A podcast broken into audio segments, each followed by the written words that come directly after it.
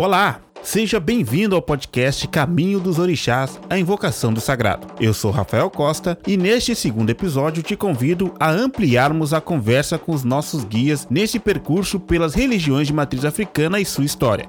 Contamos com a experiência da mãe de santo Maria Inês Sena e do pai de santo Delaney da Silva, e com os conhecimentos da pesquisadora Patrícia Pereira, que aborda a questão da tolerância religiosa diante dos cultos de matriz africana. No primeiro episódio, reconstruímos o início da nossa visita a uma casa de umbanda localizada na zona norte de Porto Alegre. Eu e a repórter Andressa Almeida tivemos a oportunidade dessa acolhida para conhecermos melhor o local, seu cotidiano e a história de seus fundadores. Hoje, te convido a retornar para este ambiente, mais especificamente, direto à sala das sessões. Estamos diante de Maria Inês Delaney, que irão nos falar sobre como ingressaram na vida religiosa. Lembrando que Delaney, criado por uma mãe que foi tradicional benzedeira, certa vez conheceu os tios de Maria Inês, que se tornaria sua esposa. Esses tios conduziam uma casa de religião a qual Delaney recorreu.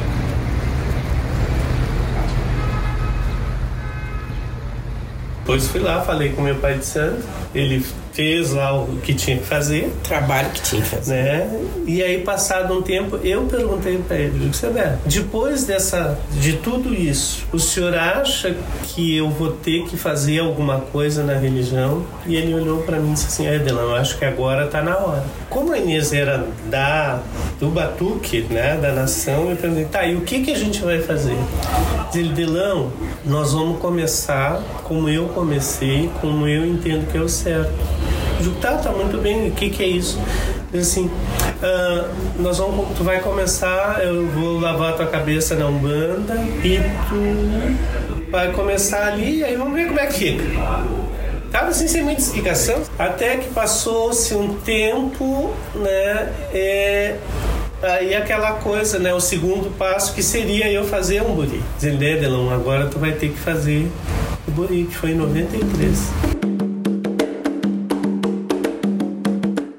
Bori, para as religiões africanas, é um ritual de preparo do trabalhador da casa, de vinculação ao sagrado. Diversas ações incluem essa instância, como sacrifícios, oferenda, reclusão e outros ritos que podem variar, mas que, em síntese, promovem uma espécie de ingresso formal do indivíduo naquele espaço.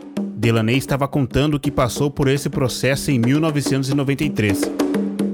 E aí o, o pai de santo, ele tinha mania de fazer assim, né? Coçar o cabelo, ele olhou pra minha cara, deu uma risadinha assim, Edson, a partir da semana que vem, o senhor bota seu uniformezinho, que ele dizia uniforme, não dizia uniforme, dizia uniforme, o senhor bota seu uniformezinho e o senhor entra pra corrente, tá? Aí disse pra dona Inês, tá, dona Inês, providencia um uniforme pra ele, um aventalzinho, e assim que eu entrei pra corrente.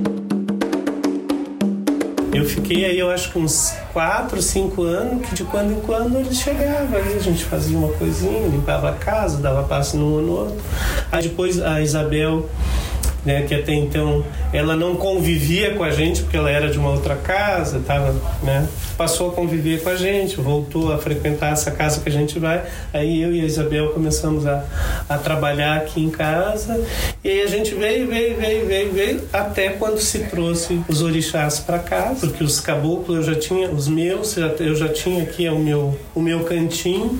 Aí que a gente passou a fazer sessão, né? Aí como a Inês é, é, começou a, a, a, trabalhar na religião, tem os filhos de santos e alguns filhos da Inês são de Umbanda também ou só de Umbanda, então a gente começou a fazer essa sessão. Aí, alguns vizinhos, porque a gente não, não é uma casa aberta, como eu digo, mas algum vizinho, algum pessoal, né, pergunta, a gente diz, o pessoal vem aqui, toma paz, aquela coisa toda. E a, então, dessa forma que a gente é, desenvolveu e desenvolve a nossa Umbanda.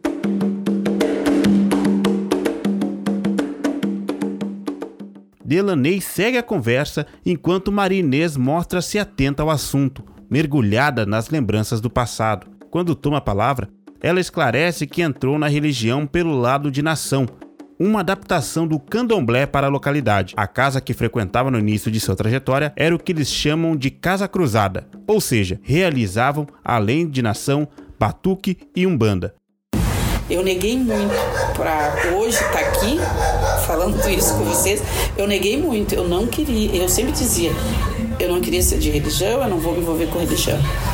Aí chegou eu não me lembro exatamente o ano que, que eu fiz o Bori, que foi quando eu comecei na nação. Mas antes disso eu conversava muito com a tia Diz, conversava muito com o tio Rui. Eu dizia que eu tinha muito medo, que eu não sabia como eu ia reagir. Hoje eu já entendo melhor. Nem todo mundo que entra na religião é é tu é filho de santo. Mas tu ser cavalo de santo, ou seja, a pessoa receber um orixá, não é bem assim. Né? E eu tinha muito medo. Por que, que, eu, por que, que eu gosto de contar essas coisas? Porque foi assim que a gente, vamos dizer assim, a gente aprendeu, se é que dá para dizer que a gente aprendeu alguma coisa de religião, foi isso. É, é, é tendo, é tendo coisas passar por coisas, ver acontecer e ver assim, é, é, é, tu não tá sozinho, é tu saber que tem alguém contigo, é, é alguém dizer que vai olhar para ti e tu sentir aquilo. Como foi que vocês se tornaram pai e mãe de santo, assim? Como é que foi todo esse processo? Em um momento, a voz de Maria Inês falhou e voltou rapidamente. Eu vou dar a minha versão. Foi realmente por provocação da minha parte, porque eu relutei muito. Eu sempre disse para o nosso Pai de Santo, nosso falecido Pai de Santo, eu não quero ser mãe de santo, eu não vou ter paciência, eu não vou conseguir ter estrutura. Porque ai, as pessoas exigem muito de ti. E o nosso pai de santo sempre dizia: minha filha, vai chegar um tempo que tu vai ter que te aprontar, vai chegar um tempo que tu vai ter filho. Para te dar seguimento na, numa casa, é o orixá que escolhe. Não é tu dizer eu vou me aprontar e vou ser pai, vou ser pai de santo. Numa noite, eu sonhei com meu pai de santo, sonhei com alguns orixás na minha volta. E eu sonhei acordada, na verdade. O que, que aconteceu? Eu me comprometi com o pai Xangô e disse para ele. Deu para perceber que uma lágrima tinha caído. Era a emoção pura, carregada por sua memória nessa volta ao tempo. Tudo bem, se eu tiver que ser o seu instrumento, eu serei seu instrumento. Eu não quero mais me assustar, eu quero melhorar, eu quero sair daqui. E eu posso dizer que eu ganhei um presente.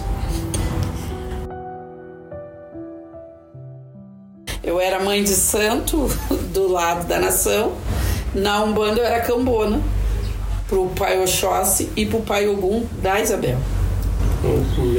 No momento que começou a dizer, no momento que o pai Ogum, o meu pai Ogum começou a chegar, aí que a gente começou a formar a sessão. Mesmo que estivessem conectados de forma predestinada à religião, tanto Maria Inês quanto Delaney, atualmente responsáveis por uma casa de religião, tocam num ponto importante do passado: a negação. Maria Inês chegou a dizer que nunca seguiria a doutrina religiosa. O mesmo aconteceu com Delaney, que confessou que durante o trabalho não utilizava as guias, os colares de contas ou pedras que servem para a proteção do médium. Esse processo tinha a ver com alguns sentimentos ou mesmo inexperiência na ocasião, que associavam a identificação aos cultos de matriz africana, algo que poderia gerar preconceito diante do círculo de conhecidos e da própria sociedade. O preconceito religioso parte do racial, e quem explica isso é a professora e pesquisadora Patrícia Pereira. É, o racismo estrutural está aí cotidianamente, as instituições são racistas, o Estado em si é racista, formado por pessoas racistas que formam outras pessoas racistas. Então, isso já é uma dificuldade estrutural no nosso país, né? Não tem como uh, a gente pensar que, de bom grado, o Estado brasileiro vai acordar um belo dia e dizer: agora a gente vai lembrar que a maior parte da população deste país não é branca, e quase 60% da população não é branca, ou seja, que se autodeclara não ser branca, porque a gente sabe que é mais do que isso. E a partir de agora, então, a gente vai começar a entender que temos que dar espaço para as pessoas e dar visibilidade para suas culturas ancestrais e tudo mais qualquer coisa que se falasse a respeito de, de, de, de, de qualquer função religiosa que não fosse católico ou não fosse evangélico, era coisa ruim. E na, na época tinha lá um senhor que tinha um terreiro, né? então todo mundo tinha muito medo de passar na, na, na, frente desse senhor porque ele era um bandista e ele fumava um charuto. Andava sempre com um charuto na boca. E aonde a gente sentia aquele cheiro do charuto, já saía correndo, porque lá vem o, o negão feiticeiro, o negão batuqueiro, a gente tinha muito medo disso.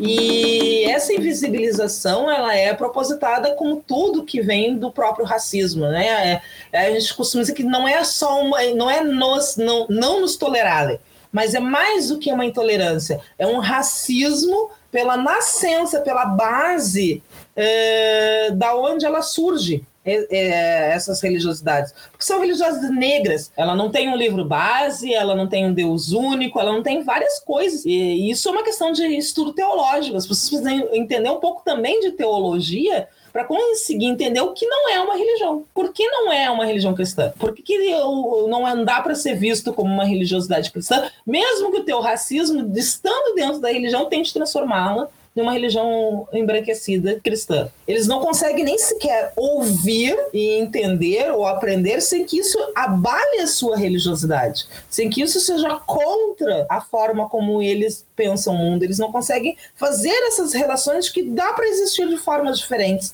dá para conviver com diferentes cosmovisões de mundo. Isso parece muito limitado cognitivamente, né? Porque, na verdade, todos nós poderíamos conviver harmonicamente sem o preconceito contra outra religião se eu não estou fazendo proselitismo religioso. Eu estou só mostrando como é. No meu grupo, no grupo do outro, do outro e do outro. Salve Oxalá!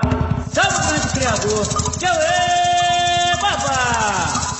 Com os depoimentos da mãe de santo Maria Inês Sena, do pai de santo Delaney da Silva e da professora e pesquisadora Patrícia Pereira, chegamos ao final desse segundo episódio da série Caminho dos Orixás, a invocação do sagrado. Na sequência, no terceiro e último episódio, saberemos como está a prática da religião de matriz africana nesses tempos de pandemia da Covid-19. Você está acompanhando uma produção para a disciplina de Rádio Jornalismo 3, sob a supervisão da professora Adriana Duval e acompanhamento da monitora Andressa Dalenogari. A narração e roteirização é de Rafael Costa, a direção e roteirização é de Eric Zanotelli, produção de recursos sonoros edição de Caroline Ledesma, produção de conteúdo de Andressa Almeida e Pedro Albanaz. Universidade Federal do Pampa, São Borja, abril de 2021. onde